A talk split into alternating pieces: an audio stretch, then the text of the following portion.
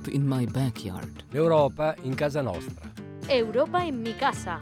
Un'inchiesta radiofonica sulla politica di coesione europea. Radijsko poročanje o evropski kohezijski politiki. Europe in my backyard. Radio reporting. Un'inchiesta Radioreportage. Un espacio radiofónico sobre la política europea de cohesión. Az európai kohéziós politika nyomában. Radio reporting Radioreportagen on European cohesion policy. über die europäische Kohäsionspolitik.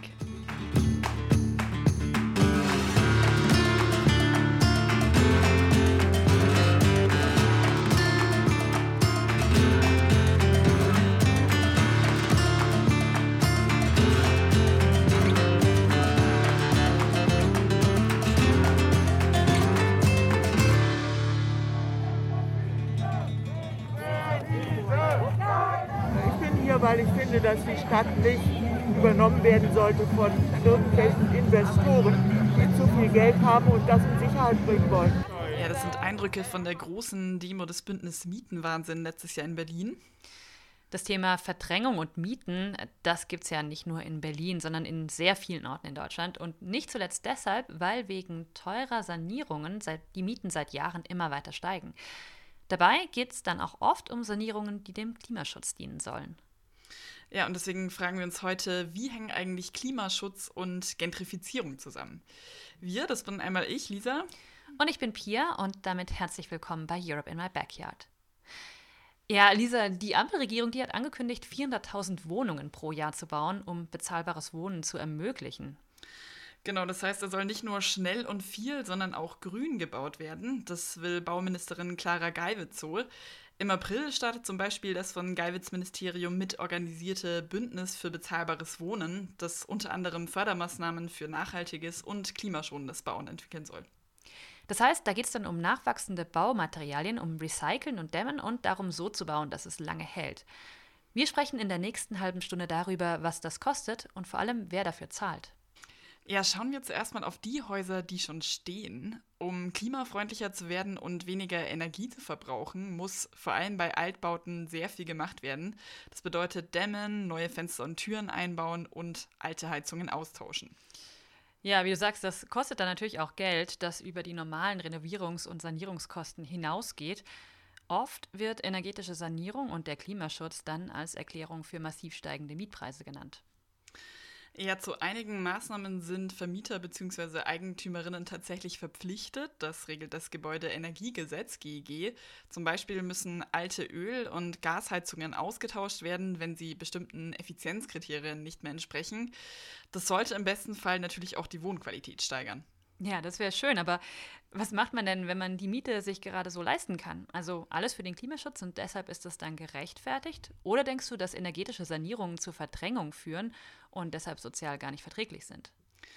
Ja, darüber habe ich mit Katrin Großmann gesprochen. Sie ist Professorin für Stadt- und Raumsoziologie an der FH Erfurt und forscht unter anderem zu Energieeffizienz und sozialer Ungleichheit. Ich habe ihr am Anfang unseres Interviews meine eigene Situation geschildert. Ich wohne nämlich zur Miete in einem unsanierten Altbau mit uralter Gastherme und ich habe sie gefragt, ob ich als Mieterin nicht auf jeden Fall etwas davon hätte, wenn bei uns mal energetisch saniert wird. Das kommt drauf an. Also, wenn Sie in einem schlecht sanierten Altbau wohnen und Gastherme und die ist alt und das heißt, Sie haben gerade im Moment wahrscheinlich eine ganz enorme Heizkostenrechnung. Genau, das ist der Fall. ja, dann ähm, ist es auf alle Fälle eine wichtige Geschichte, dass saniert wird. Die Frage ist halt immer, wer bezahlt die Sanierung und was passiert mit den Gebäuden nach der Sanierung. Also die Frage für Sie könnte zum Beispiel sein, wohnen Sie in ein paar Jahren dann immer noch da oder ist die Lage durch die Sanierung immer attraktiver geworden, die Nachbarschaft auch und kommt es irgendwann zu Preissteigerungen, die Sie gar nicht mehr bezahlen können in der Kaltmiete? Mhm, Das heißt, es hat so eine energetische Sanierung hat also Auswirkungen einmal in dem Moment konkret auf die einzelne Mieterin, mich zum Beispiel, aber auch sozusagen so Meta-Auswirkungen auf das Quartier. Ich würde gerne erst nochmal auf diese individuellen Auswirkungen schauen. Wenn man sich so Studien anschaut, also wie verteilen sich bisher diese Kosten? Also gibt es da eine gewisse Tendenz, die zum Beispiel sagt, naja, eigentlich steigt dann am Ende die Miete und so viel haben die Mieterinnen gar nicht gespart und am Ende bezahlen sie dann doch mehr. Ja, also ich kenne noch keine Studie, die gezeigt hat, dass hinterher im gesamten Mieter tatsächlich einsparen.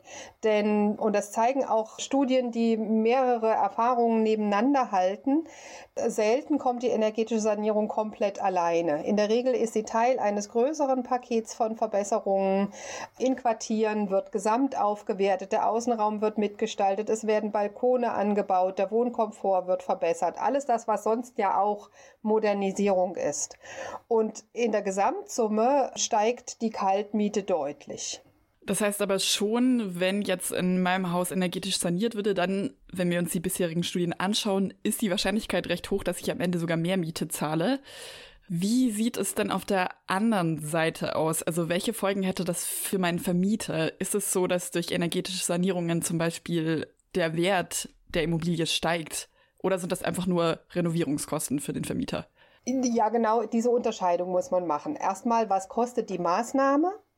Das kostet angesichts auch steigender Materialkosten. Ne? Holz ist ums Vielfache in die Höhe geschossen, der Preis. Für viele Baustoffe ist das der Fall. Die Handwerkerleistungen werden teurer. Das ist schon eine kostenintensive Maßnahme. Noch vor vielen, also vor ein paar Jahren haben wir in Deutschland über das Vermieter-Mieter-Dilemma gesprochen.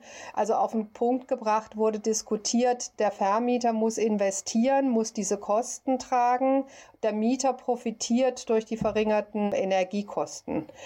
Und schon damals dachte ich, aber in dieser Rechnung fehlt die Steigerung des Wertes der Immobilie.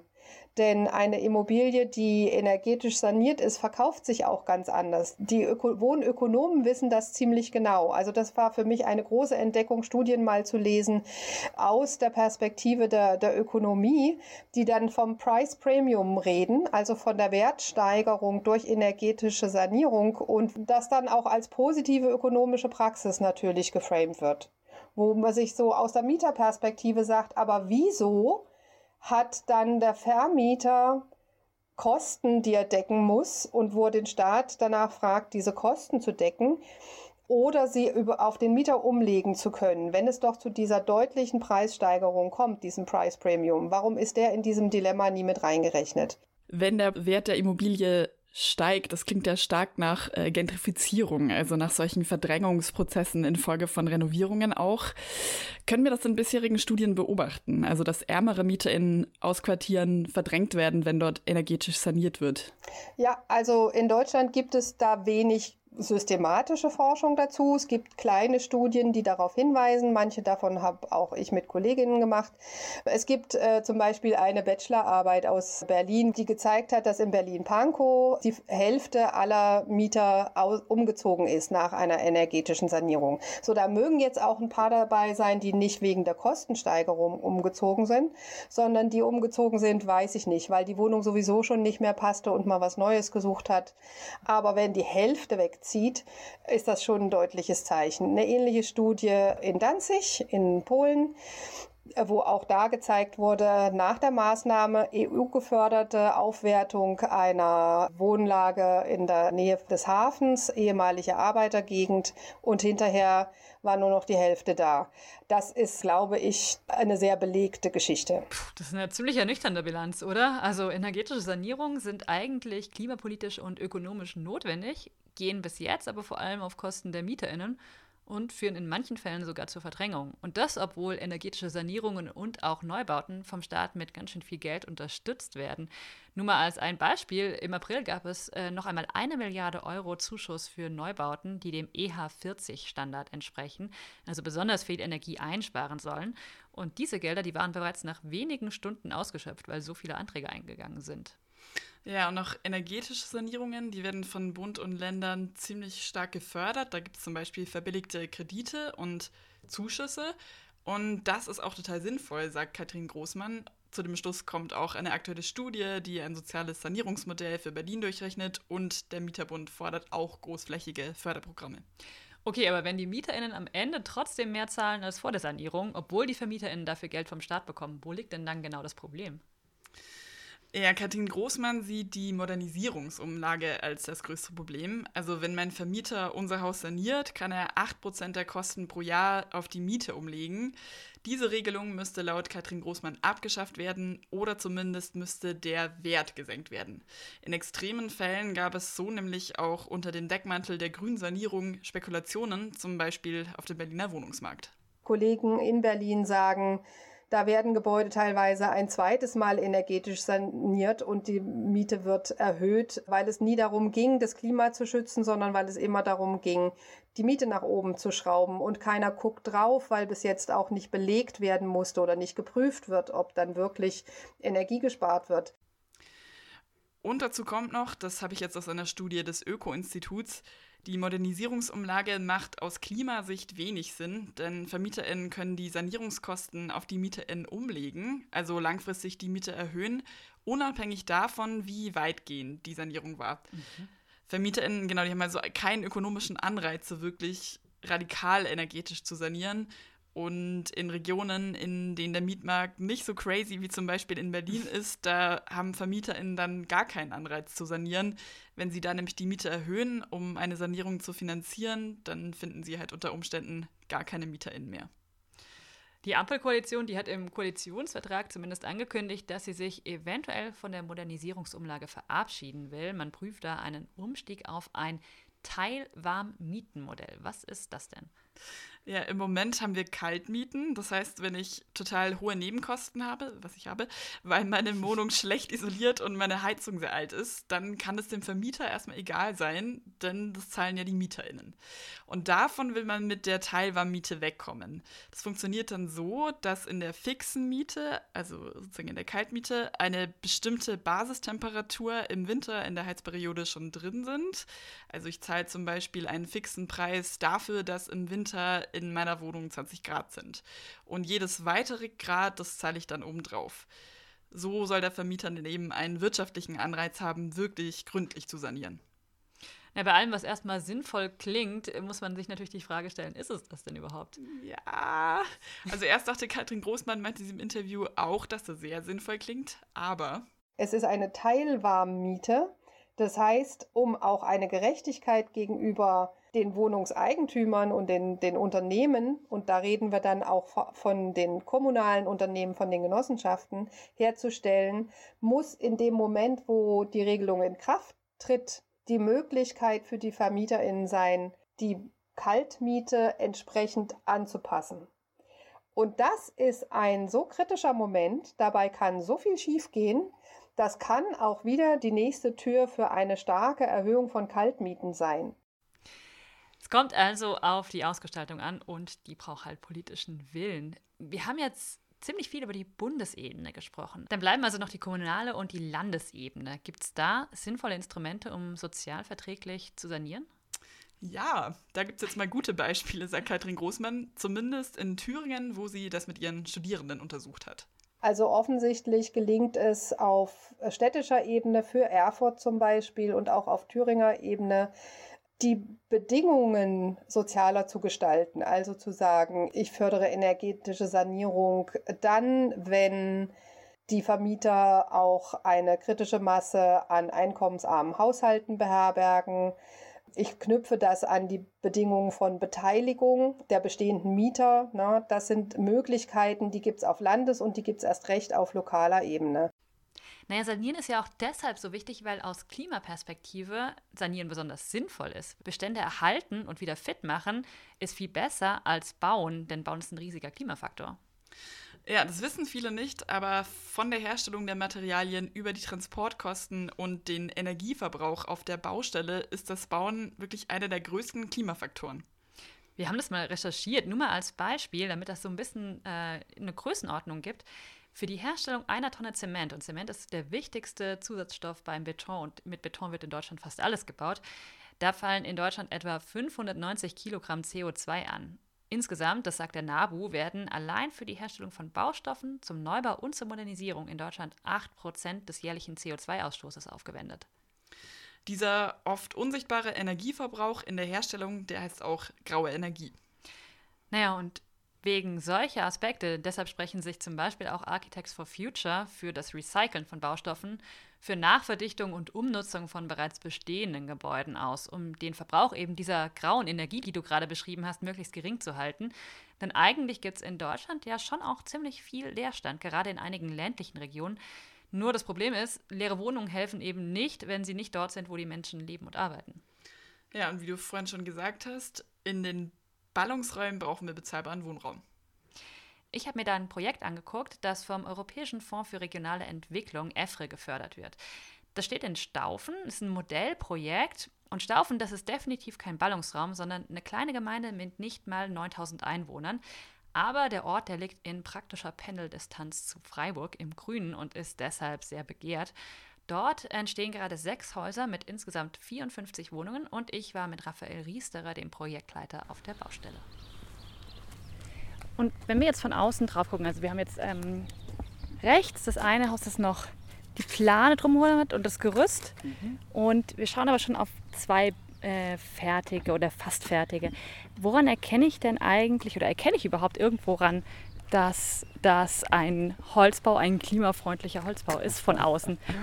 Ähm, also, dass es eine Holzfassade hat, erkenne ich. Könnte theoretisch darunter auch ein Mauerwerk oder ein Beton sein. Ja? Also im fertigen Zustand kann ich es ahnen, ja? dass die meisten Häuser mit Holzfassade eigentlich auch ein konstruktiver Holzbau sind. Ähm, dass es äh, hochwertig gedämmt ist, hm, sehe ich nicht. Ich sehe die Lüfter, das sind diese, metallene, diese Metallteile da neben dem Fenster. Wenn ich weiß, was das ist, dass das äh, Lüftungsaggregate sind mit Wärmerückgewinnung. Ich gucke mal, ob man, ob. Einfach mal einen Blick ins Treppenhaus. Das ist der Aufzugsschacht. Wenn hier ein entsprechendes Brandschutzkonzept was ermöglicht, dass das Treppenhaus in Holz ist. Das heißt, wir stehen jetzt im Treppenhaus und das Einzige, was hier Betonbau ist, ist sozusagen das Fundament. Genau. genau. Alles was, alles, was in der Erde ist, ist, Fundament, äh, ist Beton und alles oberhalb ab hier nach oben ist Holz. Also Aufzugsschacht, Treppenhaus und so weiter. Und wir haben ja vorhin davon gesprochen, dass ähm, Unterkellerung teuer ist. Ja. Ähm, wie viel Platz nimmt denn jetzt die Technik zum Beispiel für die Photovoltaikanlage die weg? Nimmt viel Platz weg, weil die Wechselrichter sitzen mit auf dem Dach. Der Batteriespeicher ist vielleicht so groß wie drei Kühlschränke. Also das ist jetzt keine, keine, keine Riesengeschichte. Können, können ein paar Schritte hoch, wie auch immer, wie Sie wollen. Sie, Sie, können wir aufs Dach einmal gehen? Ähm, da fehlt uns jetzt die Leiter. Wir wir könnten drüber hoch aufs Gerüst, wenn Sie das wollen. Ja, gerne, ja. weil mich interessiert die Photovoltaikanlage. Geh hier hoch? Da gehen wir hoch, wenn Sie wollen, ja.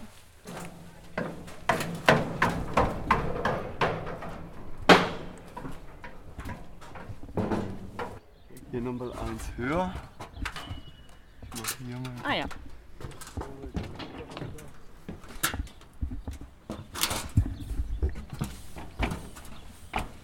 Ja. Und dann sieht man auch die PV. Und das ist jetzt die Dachanlage, wie wir sehen, die kommt hier verteilt da drauf. Und wie gesagt, das BHKW macht dann mit dem, mit dem, mit dem Gas aus Reststoffen. Wo ist das? Das ist unten im Haus 5 im Keller. Das Projekt wird von der EU gefördert über ein spezielles Programm, das Holzbau vorantreiben soll. HIP, Holzinnovativprogramm heißt das. Also es klingt so, als wenn die EU das äh, Holz ein sehr sinnvoller Rohstoff ist. Ja, ist es, sagt auch die EU, weil Holz ein nachwachsender Rohstoff ist. Und Raphael Riesterer, der ist halt Zimmermann und Bauherr und ist davon natürlich ohnehin überzeugt. Jetzt war aber die Vorgabe in Staufen, bezahlbare Wohnungen zu errichten mit einem Mietendeckel. Das ist gerade beim klimafreundlichen Bauen oft nicht so einfach. Und ich habe Riesterer gefragt, woran das liegt. Es ist schwierig, weil man natürlich in die Gebäudestruktur und in die Gebäudetechnik erstmal mehr investieren muss, als wenn ich es ganz einfach, vielleicht auch billig mache und dann den, den Effekt, also den, den Klimaeffekt, aber auch den finanziellen Effekt dann erst in Jahren, Jahrzehnten, mir denke ja in 70, 80 Jahren für so eine Nutzungsdauer dann erziele. Sie jetzt als jemand, der von Beginn an geplant hat, was, was muss man denn dabei dann alles berücksichtigen? Also es gibt bestimmt ganz viele kleine Stellschrauben, bei denen man dann merkt, okay, wenn wir es so machen, wird es teurer, wenn wir es so machen, wird es günstiger. Es ist ja nicht das eine Bauteil. Genau. Das war genau diese entscheidende Phase, die ersten Monate, die ersten zwölf Monate, wirklich auszuloten, wo sind die Stellschrauben, wie viel Erdaushub benötigen wir, wie viel Betonbauteile benötigen wir, wo kann man optimieren, weil da entscheidet sich auch das finanzielle Wohl oder Weh von so einem Projekt. Also in einer ganz frühen Planungsphase, wo kann man statisch vereinfachen, dass Bau, Bauelemente in ihrer Stärke und Dimension zum Beispiel reduziert werden können. Das klingt jetzt aber für mich so ein bisschen so, als wären das eher überall gängige Schritte eines Baus und weniger eine Frage der Klimafreundlichkeit. Also, ne, das ist eigentlich, wäre das ja bei allen Gebäuden ganz ähnlich. Das ist richtig. Ich glaube, es ist die Frage, welches Ziel setze ich mir von Anfang an. Wie wichtig sind denn die Baustoffe? Also A, einerseits für die Klimafreundlichkeit und B, andererseits fürs günstige Bauen. Für die Klimafreundlichkeit ist ganz klar, logisch haben wir den Baustoff Holz, der sehr viel CO2 bindet. Das sagen Sie jetzt als Zimmerer. Das sage ich als, das sage ich als Zimmerer, aber das sage ich auch als ähm, Laie, würde ich es genauso sagen, weil es einfach ein, ein Fakt ist. Und dann muss man aber natürlich schauen, wo kommt das Holz her, wie viel Transportweg hat das Holz hinter sich, wie wird der Wald und wie wurde der Wald bewirtschaftet in der Vergangenheit. Die weiteren Aspekte sind sicher äh, Bauteile, die man vielleicht nicht so im Fokus hat. Ja. Beton, Stahl brauchen wir einfach für die Gründung der Gebäude, da kommt man nicht drum herum. Also es geht eher darum zu reduzieren und ähm, nicht zu sagen, wir verzichten auf alles. Es geht darum, da nachhaltige Baustoffe einzusetzen, wo sie wirklich auch Sinn machen. Und bei so einem Wohngebäude macht Holz und Holzdämmstoff absolut Sinn. Da gibt es keinen wirklichen technischen und wirtschaftlichen Grund, der dagegen spricht. Also wenn jemand sagt, in Beton ist es aber irgendwie besser oder, oder langlebiger, dann, dann stimmt das nicht. Aber es gibt einfach auch Bauteile, wo wir vom Holz äh, vom Holz abweichen müssen. Ist da aus Ihrer Sicht, wenn wir jetzt mal bei den Wohngebäuden bleiben, ist da aus Ihrer Sicht noch viel Luft nach oben? Bei dem Wohngebäude, bei den Wohngebäuden würde ich sagen nicht, weil wir sind Plussenergie-Standard, also wir erzeugen mehr Energie, als wir benötigen. Wir sind nach vier bis fünf Jahren im, im CO2-Negativbereich, also das ganze Gebäude entzieht der Atmosphäre mehr CO2, als es bei Erstellung und Nutzung äh, in die Atmosphäre bringt. Da sehe ich die Luft nach oben, indem man auf eine Unterkellerung verzichtet und sich dann aber die Frage stellen muss, wohin mit den, mit den Räumen und mit den Stellplätzen. Und wenn man sich jetzt dann wieder vor Augen führt, dass wir ja hier auch verdichtet auf rund 5000 Quadratmeter, 4400 äh, Quadratmeter Wohnfläche bauen. Dann hat es ja auch die, immer dann die Frage, nutze ich noch mehr Grundfläche, noch mehr Boden, noch mehr Bodenversiegelung, wenn ich den Keller auf den Keller verzichte. Das ist jetzt ein Wert, den ich nenne, der für eine Stadt nicht sehr groß ist. Für die ländliche Region, das muss man vielleicht immer nochmal betonen, ist das natürlich schon verdichtet. Okay, ich finde, dass das Beispiel Staufen eigentlich ganz gut zeigt, dass klimafreundliches Bauen ziemlich komplex ist. Also die Baustoffe spielen eine Rolle, Holz versus Beton zum Beispiel. Dann die Frage, wie viel CO2 diese in der Herstellung freisetzen. Mhm. Dazu kommt dann noch die Bodenversiegelung und auch die Infrastruktur. Also wenn ich auf der grünen Heide baue oder ohne eine gute Stadtplanung, die ein Gesamtkonzept für den Stadtteil hat, dann brauche ich auch neue Straßen. Und wenn ich weit draußen baue, ist die Wahrscheinlichkeit höher, dass Leute mit dem Auto fahren wollen. Genau, und das heißt eben auch, wie Raphael Riesterer das gerade im Interview gesagt hat, es gibt nicht die eine Entscheidung, um klimafreundliches Bauen zu ermöglichen, sondern es sind halt ganz viele kleine Stellschrauben, an denen man drehen muss. Er fasst das so zusammen. Also wir haben keinen Schnickschnack, wir sind seriell unterwegs bei Planen und Bauen. Wir haben vorgefertigt, wir haben möglichst viel hier in der Werkstatt gemacht an, an, an Bauteilen. Weil das Zeit spart oder was genau? Weil das, weil das Zeit spart, weil es natürlich auch witterungsunabhängig ist. Und weil man natürlich hier ähm, am, am Element einfacher arbeitet, als wenn man auf, dem, auf der Baustelle das Gerüst hoch und runter rennt. Wir haben teilunterkellert, also wir haben die Keller somit auch Erdaushub und Betonarbeiter auf ein, das Notwendige minimiert. Wir haben nur ein Pkw-Stellplatz pro Wohnung, das ist wenig für den ländlichen Raum. In der Stadt ist das normal, aber für den ländlichen Raum ist das wenig. Okay, das klingt jetzt so, als hätte man sich in Staufen auch wirklich Gedanken darüber gemacht, wie hoch dann am Ende die Miete ist. Wie teuer sind die Wohnungen denn jetzt? Tja, jetzt kommen wir zu den Zahlen. Also am Ende kommen Mieten zwischen etwas unter 9 Euro und etwas über 11 Euro pro Quadratmeter raus. Und die Caritas, die hat ein ganzes Haus gemietet und will dort zu kleineren Mieten ihre Auszubildenden unterbringen. Aber wenn wir es jetzt mal runterbrechen, zum Beispiel auf die Vier-Zimmer-Wohnung, die es auf jeder Etage gibt, bedeuten diese Quadratmeterpreise eben eine Kaltmiete von etwa 1050 Euro. Und für Staufen, naja, da liegt es leicht unter dem Durchschnitt bei Neuvermietungen. Okay, also es heißt eine ortsübliche Miete, aber jetzt auch nicht besonders günstig. Nee. Also eignet sich dann diese Art von Holzbau überhaupt für sozialen Wohnungsbau? Ja, also bezahlbares Wohnen bewegt sich halt immer eher so um die 6,50 Euro bis 7,50 Euro pro Quadratmeter, abhängig natürlich auch so ein bisschen vom Wohnort. Ähm, und Raphael Riesterer, der sagt jetzt, es sind nicht unbedingt die Nachhaltigkeits- und Klimaaspekte, die das Bauen teurer machen. Holz ist zwar gerade ziemlich teuer und klar, auch so eine Photovoltaikanlage ist auch erst einmal teuer bei der Installation. Das Geld hat man aber nach ein paar Jahren drin, weil man den so erzeugten Strom ins Stromnetz einspeist. Aber ganz egal, ob konventioneller Bau oder Bauen nach Energiestandards, ein paar Kostenfaktoren sind überall gleich. Zum Beispiel bei den Themen Barrierefreiheit und Schallschutz. Beim Schallschutz sind die MieterInnen immer sensibler geworden, sagt Riesterer. Und da gibt's, ja, kennt man von sich selbst, oder? Und da gibt es im Betonbau einfach schon erprobte Lösungen, die es für den Holzbau so noch nicht gibt. Und naja, alles, was neu entwickelt werden muss, ist halt erst einmal teuer. Okay, also das heißt, in Staufen haben die gar nicht erst versucht, Sozialwohnungen zu bauen. Nee, es war ziemlich schnell klar, dass sich diese Mischung innovativer Holzbau und Sozialwohnungsmieten für die Firma nicht gerechnet hätten, sagt Raphael Riesterer. Das war ein Grund, sich dagegen zu entscheiden. Ja, und weil wir nicht billig bauen wollten. Also wir wollten günstig und wirtschaftlich bauen, aber nicht billig. Man kann auch im Holzbau billig bauen, wie man es mit, mit Beton auch machen kann. Aber ich, nochmal das Thema, ich weiß, mir, mir hatte auch schon äh, ein, zwei im Rohbau, ein, zwei Besichtigungen mit, mit, mit Baugruppe, die sich gerade äh, bildet und die sagen, ja, aber 10 Euro ist nicht günstig. Das ist uns bewusst. Aber uns ist genauso bewusst, man bekommt es nicht günstiger hin. Es sei denn, man hat so viel Eigenkapital, dass er sagt, naja, ich, ich muss, ohne dass ich irgendwie bei der Bank vorstellig werde, kann ich das, kann ich das umsetzen dann bin ich natürlich relativ frei. Mhm. Aber wenn man klassisch das als Investition mit Bankkredit, Zins und Tilgung betreibt, dann war das sportlich. Und, das sagt Riesterer auch, die Banken, die hätten ihm durchaus nahegelegt, die Mieten noch ein Stückchen höher anzusetzen. Hm, ja, also wenn ich kapitalistisch wirtschaften muss als Bauherr, dann, ja, dann lege ich zum Beispiel Kreditkosten auf die MieterInnen um. Klingt wieder am Ende so, als wäre es auch eine Systemfrage.